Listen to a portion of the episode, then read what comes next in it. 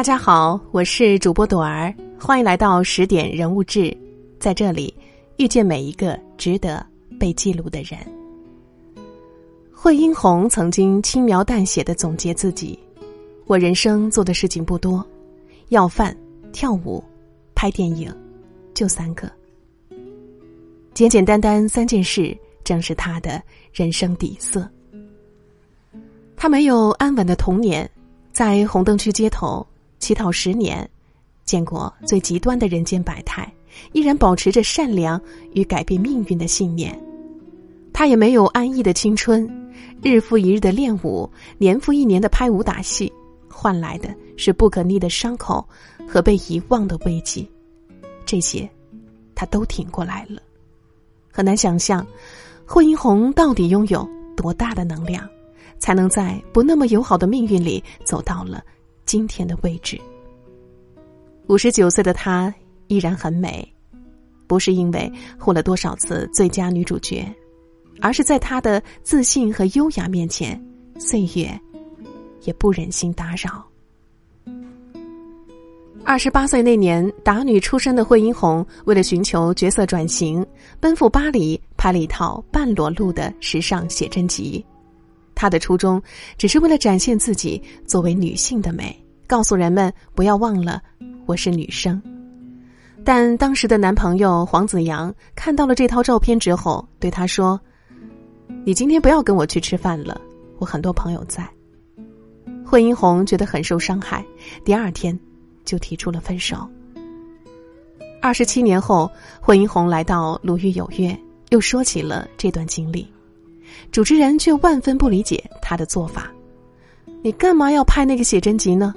如果我真的很喜欢那个男生的话，我现在一定后悔的要死。惠英红的不后悔，在主持人看来是，那你就没有那么喜欢他，而惠英红理解的爱情，是喜欢之上的互相尊重。你再喜欢也没用，因为他没有给你地位。主持人的表情和立场似乎可以代表一类人：宁可丢弃自我，也要坚强的守住所谓的爱。惠英红不一样，无论工作生活，她一直明白自己要什么，不要什么。从小我就知道我不会生孩子，因为过于辛苦的童年，惠英红从未动摇这个决定。小时候，她在路边乞讨。警察发现了之后，要送他去孤儿院，母亲连忙跑上去，连枪都抢过来了，却还是拗不过警察和法官。所幸在孤儿院住了三个月，就回到了父母身边，但他始终对一个重复的场景无法释怀。每次钟一响，所有的孤儿都会挤到门口等着吃饭，每周还要站一排，会有人来看谁比较顺眼，就会领养。电影《何以为家》里，小男孩赞恩将生他却没有好好养他的父母告上法庭。惠英红的顾虑恰是如此，他不责怪父母，却也不敢轻易的让一个孩子开启人生。在他记忆的最深处，家里有一张老照片，照片里的父亲穿着笔挺的西装，母亲穿着旗袍，戴着珠宝。大姐骑着脚踏车，和他们住的木屋显得格格不入。每当下雨的时候，一家人拿出瓶瓶罐罐放在各个角落，屋里便响起了滴滴答答的声音。照片的背后藏着家道中落的辛酸，也有着惠英红没有体会过的风光。惠英红的父亲在山东青岛的大户人家里长大，得由佣人背着去上学。是一个活在书斋里的公子，母亲是父亲的童养媳。新中国成立后，父辈一家迁居香港。没过多久，父亲被人骗去赌博，全部家当输了个精光。在陌生的异乡、躲不掉的穷困面前，本就内敛的父亲变得更加自卑。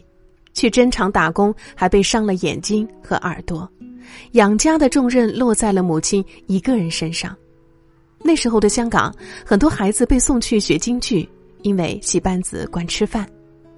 哥哥姐姐被送走的那天，排行老五的惠英红哭着喊：“不要走！”但三岁的孩子还不知道，这场分离的罪魁祸首不是家门口拦住他的铁丝网，也不是剧院的大人，而是贫穷。是后来更加艰苦的日子，让惠英红被迫快速长大。一场台风彻底毁了摇摇欲坠的木屋，惠英红和爸爸妈妈、妹妹四个人躲到了铜锣湾一户有钱人的楼梯底下，饿了就吃饭店要扔的剩菜。为了维持生计，妈妈才不得已带着他们去湾仔的红灯区乞讨卖口香糖。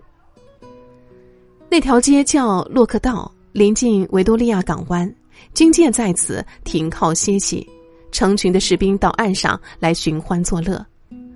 惠英红从小就学会了察言观色，坐在一家店门口，一年又一年，摸清楚了不同大兵的脾气。美国大兵对小孩子最好，英国大兵脾气不好会打你，法国人好一点，但他们没有钱。在街边谋生的日子一过就是十年，惠英红失去了童年，却记住了寒冷中的点点温暖。母亲为了几个孩子先吃饱，总是骗他们：“我好饱啊，今天胃不好。”而父亲则教他们学写字、算术和下棋，在母亲发脾气时护在他们前面。他说：“那是他最快乐的一段时光。”只不过，生活依然会将残酷和凄凉展露无遗。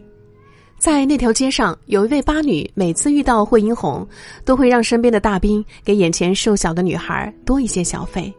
可有一天，惠英红站在马路对面，朝着八女打招呼，眼睁睁看到她倒了下去，没有家人收拾她的尸体，警察就直接拽着她的胳膊，把她拖走了。在更多人看来，吸毒、出卖身体的八女不值得同情。儿时的惠英红却用最温柔、单纯的目光在看这一群人。那时候很多家庭都很穷，通常大的那个就会牺牲自己去赚钱，让小的有书读，家里有饭吃。你以为每个人很愿意做吗？惠英红也很想让家人过上好日子。但他想寻找一个更光明的方向。在洛克道尽头的街角有一家电影院，每天进进出出的都是最有钱的人。影院的门口挂着当红女演员林黛、李菁的大幅海报。这些人在惠英红眼里都是人上人，像星星一样夺目。他找到了人生的目标——当明星。离开了湾仔后，霍英红顺利成为了一家夜总会的舞女。十七岁就当上了领舞，领着一千五百港元的月薪，这样的收入也足以养活一家人。但她的野心远不在此。起初来到这里，是因为他知道许多女演员都是在夜总会被发掘的。不久后，他果然等来了自己的伯乐。当时，导演张彻、吴马和剧组去为《射雕英雄传》物色演员，几个跳得好的女孩被邀请去试戏，而惠英红得到了穆念慈一角。去邵氏电影签约那天，母亲不同意，因为邵氏开的薪资只有五百港元，而惠英红想得更长远。我看到跳舞的领班四五十岁了，一个月就几千块钱的薪水，我跳到他那个位置。又有什么盼头呢？于是惠英红偷偷请来姐姐帮他去签约。临走之前，因患癌症而迷迷糊糊的父亲突然醒了过来，告诉他：“不要怕，你做什么事情都是对的。”惠英红也坚信自己是对的。他拍第一场戏时，正好是穆念慈要对去坐牢的父亲说一些贴心话。这场开机戏来了许多人围观，惠英红丝毫不怯场，她抱着父亲边哭边说话，没有一点念台词的痕迹。人越多，我就表演的越好，我就是要给你们看到最好的。张彻惊讶，他竟然不是第一次拍戏，其实天分的背后是曾经培养的舞台感和无数次咬牙坚持的信念感。一九七九年，武打片也是香港电影的主流。惠英红又抓住了这次机会。电影《烂头河》开拍后，女主角因为无法忍受被打的疼痛，悄悄离开了。刘家良导演找替补演员时，想起了在一旁跑龙套的惠英红，让那个女孩来试试吧。那场戏，惠英红要被一个男演员打四十多拳，打到一半时，她跑出去吐了，回来接着演。刘家良这才想起没有给她防护措施，随手把剧本。扔了过去，让他挡在肚子前面。又出去吐了几次后，他坚持拍完了这场戏。我不能走，如果不熬过这一关，我就没机会了。就这样，惠英红拿下了女主角，很快迎来了人生的高光时刻。一九八二年，她凭借电影《长辈》获得第一届香港电影金像奖最佳女主角。得奖时，父亲已经离世。他把电影票放在父亲的牌位面前，告诉他：“我当主角了，你今天晚上要来看我的首映。”邵氏也给他涨薪到了每部戏五万元。从那以后，他的每一部戏都是女主角，每次拿到片酬，他都会全部交给母亲，而这些都是惠英红用命换来的。受伤最严重的一次，是他从四楼直接往下跳，两块膝盖骨咔的一声。断了，被送去医院。刚拍完 X 光，剧组就开始催他。他选择了立马回去。武术指导抱着他拍完了那场戏，上身打，下身腿还晃来晃去，那种疼，现在想起来就害怕。直到凌晨，惠英红才重回医院，打上了石膏。惠英红成为邵氏的当家武打女演员后，想多尝试不同类型的电影，邵氏却不同意，理由是这会破坏她成功塑造的打女形象。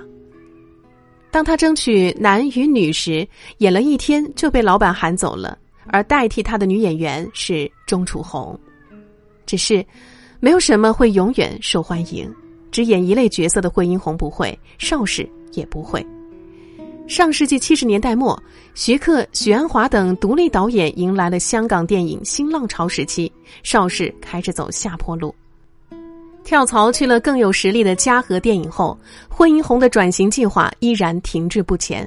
分到他手里的片子还是武打戏，这一回连武打片的市场也变成了由成龙、洪金宝等男演员来主导。而形象更柔美的张曼玉、王祖贤们成为了那个时代的焦点。待香港回归，好莱坞电影也来搅局。自信又好强的惠英红，在四十岁之前迎来了职业生涯的危机，片约越来越少，从每年九部到三部，从女主角到小配角，她也拗着不肯接。为什么会这样啊？她不停的问自己。以前，无论是卖口香糖、跳舞、拍戏养家，他一直是被需要的那一个。此时此刻，不被需要的感觉让他跌入谷底。不再接戏后，惠英红放纵的打了一年牌，不愁吃穿，却整天像丢了魂儿似的。开了一家美容院，又总被没好脾气的客人刁难，生意不错，却让他受了太多气，最后转让了出去。无所事事的惠英红把自己关在了房里，坐在电话跟前发呆，每天想的还是他们为什么不找我拍戏。负面情绪到达顶峰的那一天，他对着镜子里的自己说：“妈呀，多丑！你没用，你快去死！”当妹妹踹开房门时，他已经口吐白沫，不省人事。经过一番抢救，惠英红睁眼看到哭肿了眼睛的妈妈和妹妹，好像一下子清醒了许多。我不知道他们哭了多久，只知道他们很难过、很担心。我在想，我是非常强的人，为什么走到这一步？为什么要让他们这么担心？惠英红用黑与白来形容自己的人生色调。要么无惧一切，一直往前冲，总有办法得到自己想要的一切；要么害怕到躲起来，什么都不做。那段日子是他唯一一段黑色的经历。黑暗过后便是黎明，他开始面对抑郁症，积极看医生吃药，好转了之后就去见朋友，四处打听有没有人找他拍戏。这一次他不再挑剔角色大小与类型，从一线跌落就一坎一坎的爬上去，直到二零零八年，他终于等来了导演何宇恒的一句：“太好了，我等了你三年。”这才知道，心魔里的母亲一角一直都为他保留着。导演不会无缘无故等一位演员，实力之外，惠英红觉得人最重要的是要珍惜，心地要好。低谷期有人帮忙，是因为我曾经没有伤害过任何人。这个角色是一个占有欲极强的单亲妈妈，几乎是为他量身打造。抑郁症的经历给他带来了许多灵感。两年后，他终于等来了第二个金像奖杯。站在领奖台上，他泣不成声。从第一届到第二十九届的这条路，他走了太久，而这一次更加珍贵。我知道，我是属于电影的。后来在一次采访中，霍英红讲了一个关于迷雾和悬崖的故事。大雾天里，他拍完戏后和朋友坐车下山，朋友坐在靠山的一边，他坐在靠悬崖的一边，朋友怕的哭了起来。他看不到悬崖，想象中就很危险。但我知道车还离悬崖很远，就比较定一些。他一直说要掉头走，我就说不要紧，不是那么危险，慢慢开车，熬过了，可能就没有雾了。话音刚落，车前的路就明朗了起来。从此，惠英红一直相信，许多当下看起来严重的大事，过后都是小事。当你被雾包着，你一定要坚持，要够胆子。掉头走其实更危险，因为那是悬崖。但是，原来前面一分钟就已经没事了，这个是不是人生呢？重回一线，惠英红遇到的都是更加需要人生阅历做支撑的角色，比如让惠英红第三次成为金像奖影后的《幸运是我》。